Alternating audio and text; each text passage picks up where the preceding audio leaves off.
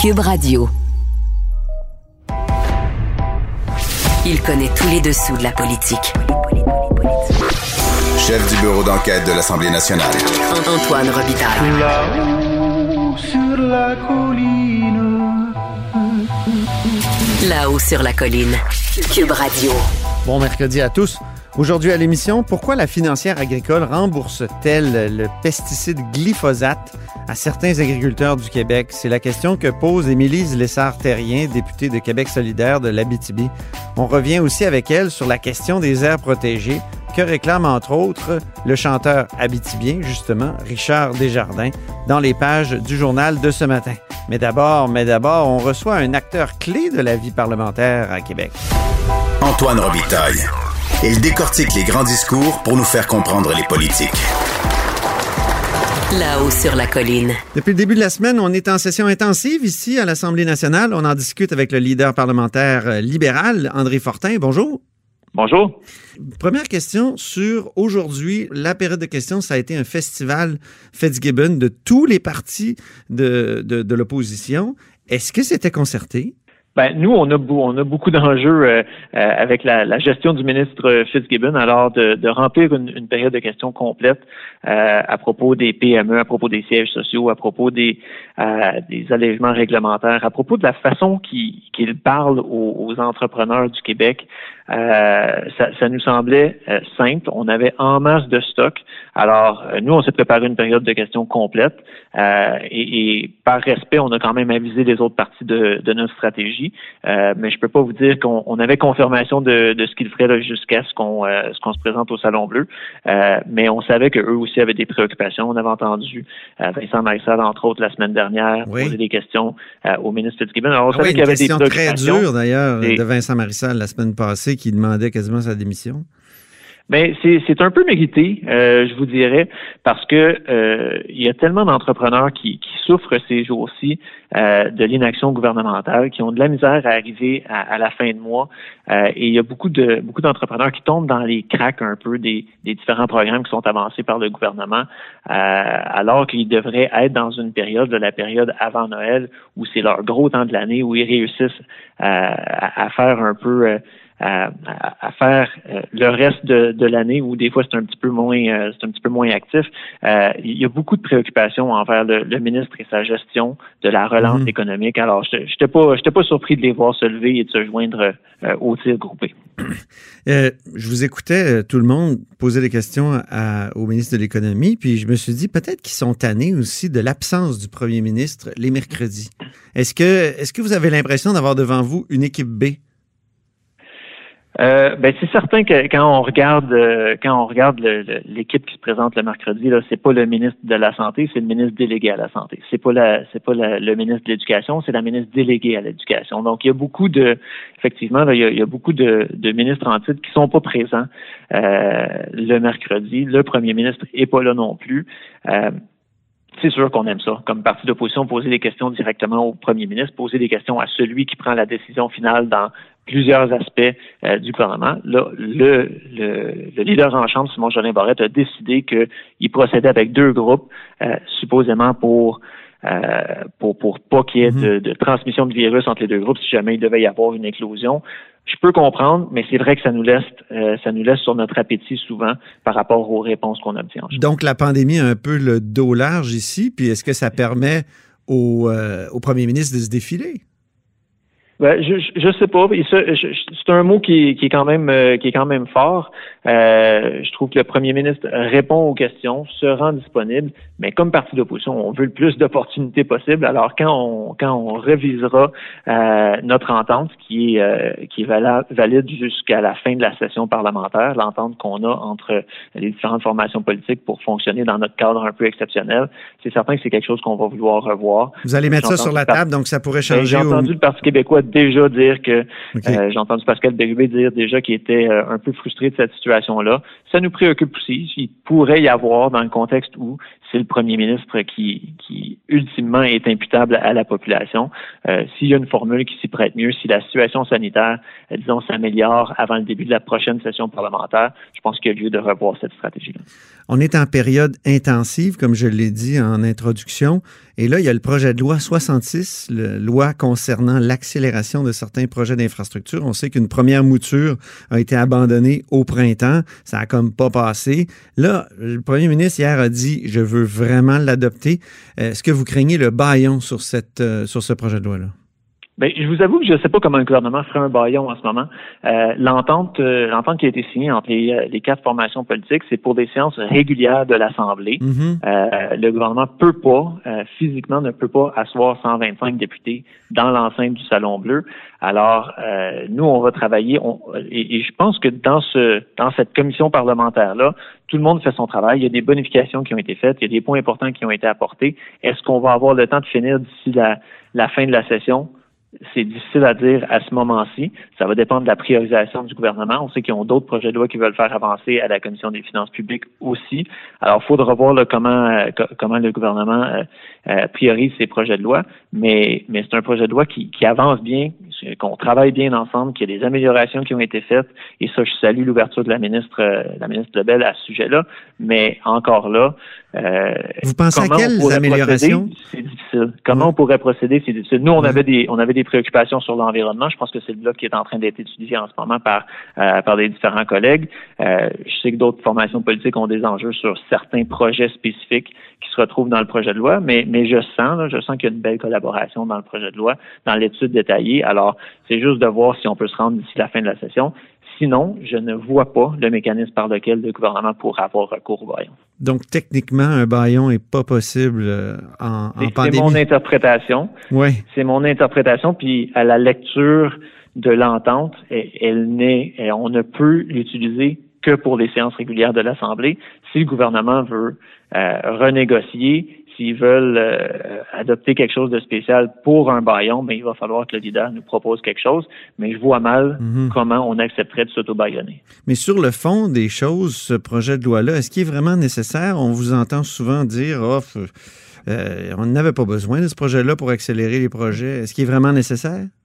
Ben, ce qui était nécessaire, c'est de le, re- le retravailler, de toute évidence. Oui. Sonia Lebel nous l'a dit. Donc, euh, je pense que le travail a été bien fait la première fois quand, quand de façon euh, concertée, là, on s'est opposé euh, au projet de loi 61. Maintenant, le gouvernement nous dit que pour certains projets bien spécifiques, il y en a besoin. Euh, on n'a toujours pas eu la démonstration de sur quel projet ils en ont besoin spécifiquement, à quelle vitesse ça pourrait accélérer euh, certains projets d'in- certains projets d'infrastructure. Euh, Est-ce qu'il peut être utile pour certains projets? Peut-être. Est-ce qu'il y en a d'autres dans la liste que ça ne fera que pour lesquels ça changera absolument rien? C'est sûr. Peut-être qu'il y a des cas d'expropriation là, où, c'est, où ça peut être utile. Je pense notamment à la ligne bleue. Ben, je pense que là où ça pourrait vraiment faire une différence, c'est dans la rapidité, disons, de l'analyse environnementale de certains projets. Ah oui, Mais OK. ça, le gouvernement n'est pas obligé de passer par, euh, par projet de loi. Si le gouvernement veut aller plus vite avec les analyses environnementales, ben, il peut embaucher plus d'analystes en environnement aussi. Euh, donc, si à partir du, du moment où le gouvernement choisit de pas faire ça, choisit de pas investir dans le ministère de, de l'environnement, puis de faire des choses comme du monde, il nous propose une autre solution. Est-ce que c'est la meilleure? Je suis pas certain moment-ci. Parlons ma- maintenant du choc entre euh, la ministre Prou et euh, votre collègue Monsef Déragi. On sait que la ministre Prou, la semaine dernière, a accusé Monsef Déragi d'avoir incité les gens à ne pas suivre les consignes sanitaires à la radio. Or, quand on écoute l'entrevue dont elle, euh, à laquelle elle faisait référence, ben, il n'y a rien de, de tout ça. Vous, vous avez demandé des excuses. Vous, euh, Monsieur Fortin, vous avez vraiment été au front là-dessus. Même le président a demandé des excuses, mais finalement, moi, je pensais que cette semaine, ça serait une des premières choses réglées. Madame Proux s'excuserait, mais si je comprends bien, il n'y a pas eu d'excuses de la ministre. Et comment vous allez euh, faire pour euh, la forcer d'une certaine façon? Ben, la, la, la ministre a retiré ses propos. Le président a, a indiqué qu'il n'avait pas l'assise réglementaire pour forcer la ministre à s'excuser, OK. euh, que tout ce qu'il pouvait faire, c'était lui demander de retirer ses propos. Elle l'a fait.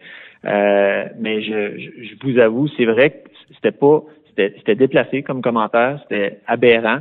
Euh, sans fondement. Dans, dans, sans fondement. Puis dans le contexte de la pandémie, dans le contexte où euh, les députés travaillent tous pour se sortir de la crise, de peu importe les formations politiques, tout le monde veut qu'on en finisse. Il n'y a pas personne qui est en train d'encourager à la désobéissance civile. Il n'y a pas personne qui est en train de dire, euh, qui est en train de dire aux citoyens, allez danser pas de masque à la place Rosemère. Là, c'est mm-hmm. c'est pas ça. Puis, puis mon chef de euh, c'est un doctorat en santé publique. Alors, s'il y a quelqu'un qui est bien placé pour en parler puis, puis d'expliquer les consignes aux citoyens, euh, c'est lui.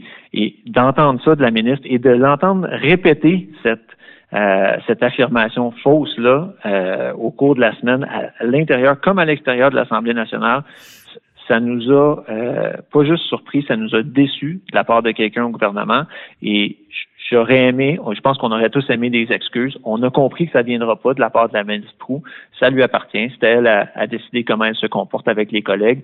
Mais, euh, mais, mais bien franchement, quand on fait des accusations comme celle-là, qui sont graves, qui sont prouvées fausses, euh, on, pourrait s'attendre à un minimum de civilité et de savoir-vivre et que la ministre Proux se serait excusée euh, aux collègues, euh, aux collègues Monsef Donc, vous acceptez qu'elle ait retiré simplement ses propos puis qu'il n'y aura pas d'excuse?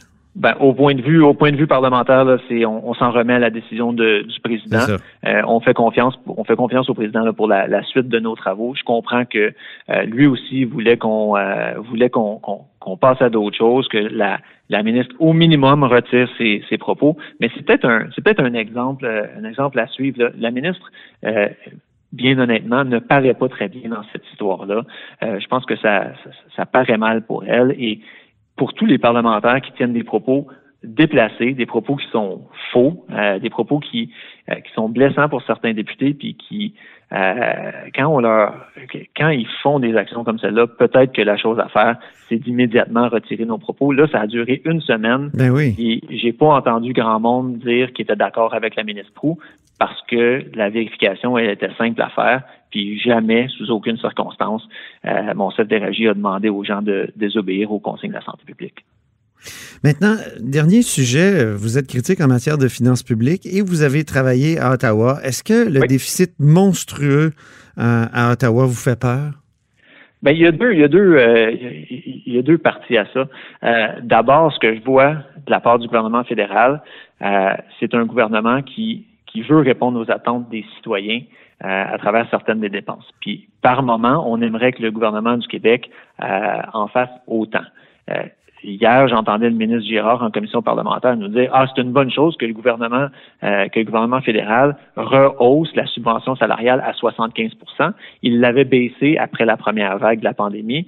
Euh, là, il le rehausse. Mais il n'y a rien qui empêchait le gouvernement du Québec de faire une action comme celle-là. Il n'y a rien qui empêchait le gouvernement du Québec de, de voir le besoin de dire Ah oui, ce serait bien de rehausser la subvention salariale. Nous, on va en faire un bout.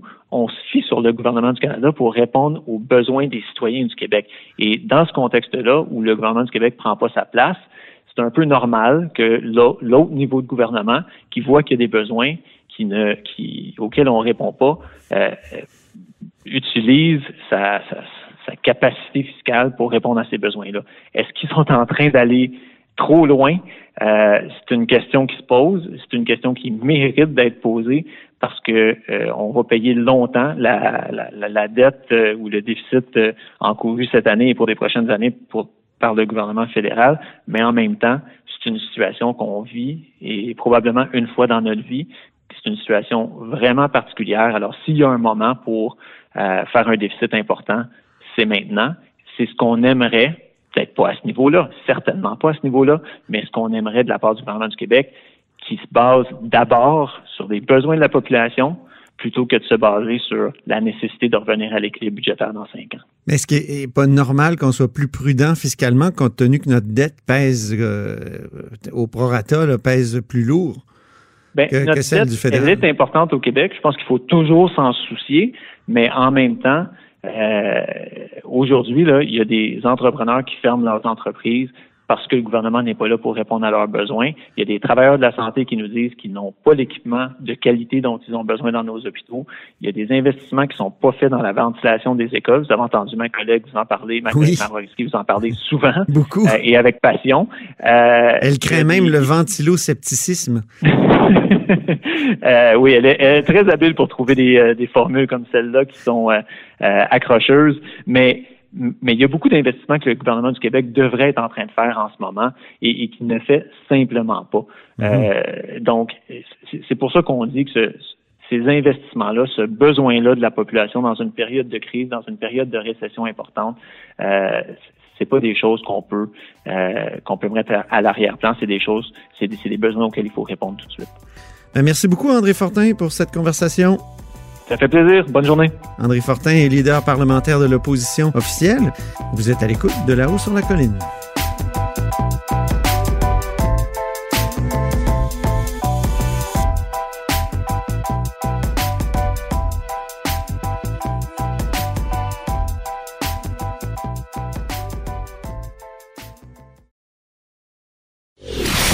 Antoine Robitaille. Le philosophe de la politique. La joute politique ne colle pas sur lui. Il réussit toujours à connaître la vérité. Vous écoutez là-haut sur la colline. L'épandage des pesticides juste avant la récolte a été remboursé en majorité par les fonds publics euh, cette année.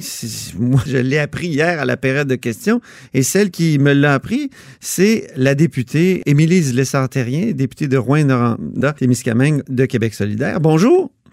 Bonjour Antoine Rabitaille. Vous n'avez pas eu grand réponse. Là. Vous avez posé plein de questions au ministre de la Montagne. Euh, pourquoi le glyphosate euh, est remboursé? Comment on, en est venu au Québec à subventionner l'épandage de glyphosate? Ben, c'est la, la question un peu que j'ai posée à ministre et pour laquelle je n'ai pas eu de réponse. Donc, pour comprendre, le glyphosate est utilisé, on va beaucoup dans l'ouest de la province, utilisé en pré-récolte parce que le glyphosate, c'est un herbicide qui tue, qui tue généralement la mauvaise herbe, qui, qui est utilisé euh, généralement dans les champs de maïs et de soya. le maïs, le soya, des, ce sont des cultures OGM qui sont faites pour résister au glyphosate. Tout ce qui n'est pas OGM dans ces champs-là va mourir.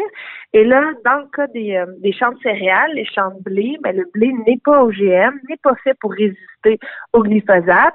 Donc, ce que ça fait, c'est que ça tue le blé, quand on mm le glyphosate et ça permet, c'est plus facile ensuite pour aller les récolter parce qu'il est tout prêt en même temps. Puis si bon, il y a des journées de pluie qui s'en viennent, ben là, on n'a pas besoin d'attendre que le blé mûrisse au champ. On le tue, on le récolte.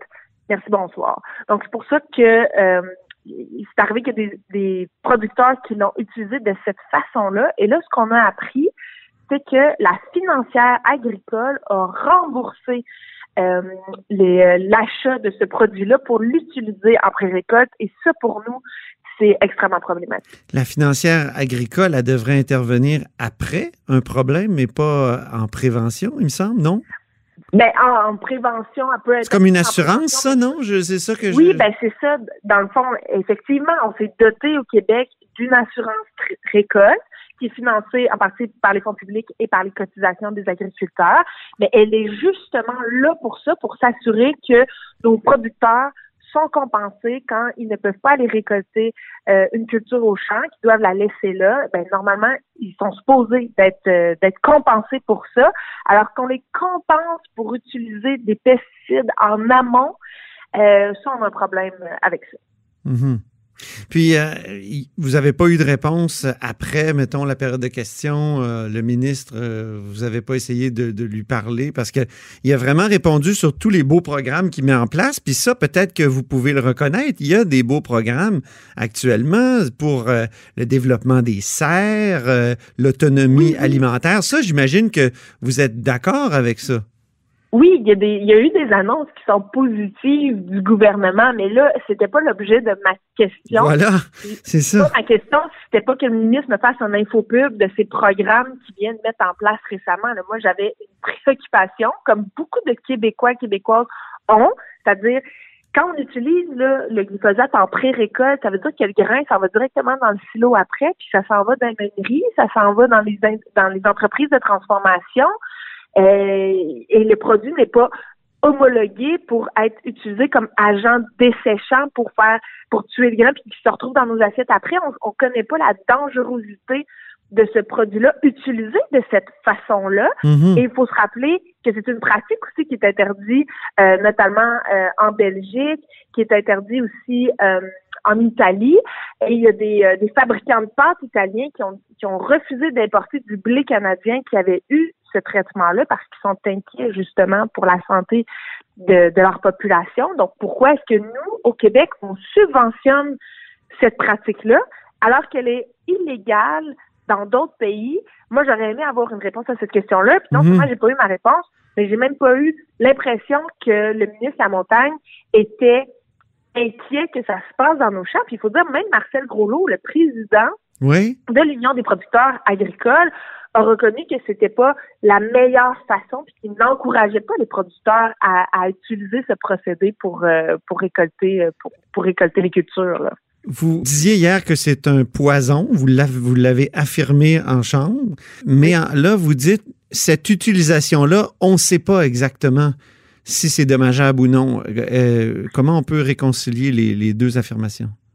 Ben en fait c'est que euh, je veux dire c'est un poison ça ça tue ça tue les plantes Mhm. Euh, et là, ça se retrouve sur les céréales qui sont destinées à la consommation humaine, même les céréales pour bébés.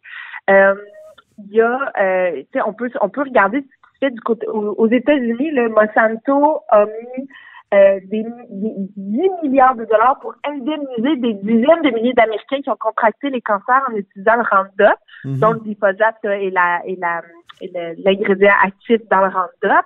Euh, ailleurs dans le monde, le glyphosate c'est un cancérigène bien reconnu qui a été euh, qui a été interdit. Euh, mais nous au Québec, au Canada, on a accuse un retard là, à ce niveau-là. Euh, c'est, on- je veux dire, le mandat d'initiative sur les pesticides a posé beaucoup de questions en ce sens-là, puis on n'a pas toujours obtenu les réponses. Maintenant, parlons des aires protégées. Euh, au Québec, on est censé avoir 17% du territoire en aires protégées. On en aurait 10 seulement. Il y a un cri du cœur ce matin de quelqu'un de votre région, Richard Desjardins, euh, nul autre que le grand chanteur, euh, et aussi toujours préoccupé par euh, la forêt. Il a été président de l'Action boréale. Ouais. Donc là, dites-moi, euh, est-ce que vous attendez à ce que le gouvernement bouge là-dessus? Avez-vous des indications? Ben, ce qu'on ce qu'on entend, c'est que les projets d'air protégé au ministère de l'Environnement, ils sont euh, ils sont sur la table, ils sont en, ils pourraient euh, être en mesure d'être créés assez rapidement. Là où ça bloque, c'est au niveau du ministère des Forêts, euh, parce qu'évidemment, quand on crée une aire protégée, ben ça devient une zone qui est protégée de l'industrie forestière. Et ça, on sent qu'en ce moment, de- dans, du côté du ministère de la Forêt, hein, c'est peut-être plus tard le ministère de la Forêt plus que le ministère de la Foresterie, euh, il y, a, un gros, gros lobby qui s'exerce pour, euh, pour pour que les forestières puissent continuer d'aller euh, d'aller couper le bois et ça ben c'est pas c'est pas compatible avec la création des aires protégées. Donc on sent qu'il y a un gros euh, il y a, il y a là où ça bloque en ce moment c'est vraiment au ministère des forêts. Et ça euh, ça c'est problématique pour nous parce que la, la question des aires protégées là elle doit pas juste être dans le nord du Québec où de la forêt, déjà, il n'y en a pas tant que ça, euh, où il y a des milieux qui sont particuliers, oui, ils sont protégés, mais on peut pas juste protéger le nord du Québec, il faut protéger une diversité des écosystèmes, et ça, ben, ça implique de protéger des zones dans le sud de la province. Il y a plusieurs projets qui sont sur la table, qui sont euh, travaillés par des citoyens depuis des années et des années, et là, euh, là où ça bloque, c'est vraiment au niveau du ministère des Forêts. Donc, euh, ce que ce que ma collègue Ruba Gazal a aussi dit là, ce matin en point de presse, c'est qu'il faut que euh, le premier ministre s'en mêle, qu'il embarque dans la mairie, qu'il mette au pas le ministre euh, des Forêts, qu'il s'assure qu'il exerce un leadership euh, auprès de ses fonctionnaires pour s'assurer qu'on rate pas nos cibles. Il y a un groupe, là, SNAP Québec, Société pour la protection de la nature et les parcs du Canada, qui dit qu'on doit avoir un coup de balai au ministère des Forêts. On trouve que c'est un ministre actuellement, M. Dufour, qui est vraiment à la solde de l'industrie forestière. Vous l'avez dit vous-même. Est-ce que vous croyez qu'il doit être remplacé? Ben, En fait, je pense que l'étape avant d'être remplacé, c'est peut-être justement que euh, le premier ministre s'en donne euh, une ultime chance à Pierre Dufour pour qu'il exerce le leadership qu'il doit exercer auprès de ses fonctionnaires. Est-ce que changer euh, la tête du ministre va faire en sorte que les fonctionnaires vont changer de discours? Peut-être pas. Euh, donc, il y a, j'ai l'impression qu'il y a, peut-être un, un coup, vraiment un coup de barre à donner au niveau euh, des hauts fonctionnaires là, qui, qui semblent en fait un peu maîtriser les décisions dans ce dossier-là. En terminant, Émilise Le vous êtes mère, vous essayez de concilier la vie de, de parlementaires et de, de, jeunes mamans. On l'a vu dans le documentaire, le très bon documentaire euh, Nos élus. Là, on vous voit partir patiner euh, entre deux séances parlementaires. Rapidement, une petite permission avec euh, votre premier enfant. Je pense que vous, vous aviez pas encore au moment du tournage Flora, votre, votre deuxième. Comment ça se passe actuellement, la conciliation travail-famille avec deux enfants? Euh, ben, c'est encore du défi, surtout en contexte de pandémie où euh, se déplacer à Québec, c'est pas toujours évident. Moi, je, dans ma région, on est une zone jaune. Il y a pas de, il y a pas de cas dans la MRC de Rwanda, pas de cas dans la MRC de Témiscamingue, donc on est vraiment épargné par la pandémie. Donc là, de se déplacer avec deux enfants, mais pas nécessairement les activités euh, qu'on peut profiter. mon conjoint, quand il vient, aller à la bibliothèque, aller au euh, aller euh, aller dans, dans les piscines. Il y a un endroit avec des trampolines. C'est des, infrastructures qu'on n'a pas nécessairement chez nous. On en profite quand on vient en ville. C'est un peu plus compliqué dans le contexte pandémique. Et là, la, la plus jeune, ben, elle a cinq mois, donc je la, je la traîne beaucoup plus avec moi. J'ai besoin de la garder proche parce que je la laisse encore. Mais oui. cette semaine, c'est ma mère qui est là. La semaine prochaine, ça va être mon conjoint. C'est beaucoup de beaucoup de casse-tête au niveau de l'organisation, mais on, on y arrive quand même. Bon, ben, c'est bien. Alors, bonne chance, puis merci euh, pour cet entretien. Merci, bonne journée. Merci. C'était Émilise Lessartérien, la députée de Rouen-Noranda. Euh, il faut que je le dise aussi. Et c'est ce qui m'a fait à la haut sur la colline en ce mercredi. Merci d'avoir été des nôtres et n'hésitez surtout pas à diffuser vos segments préférés sur vos réseaux. Et on vous dit à demain.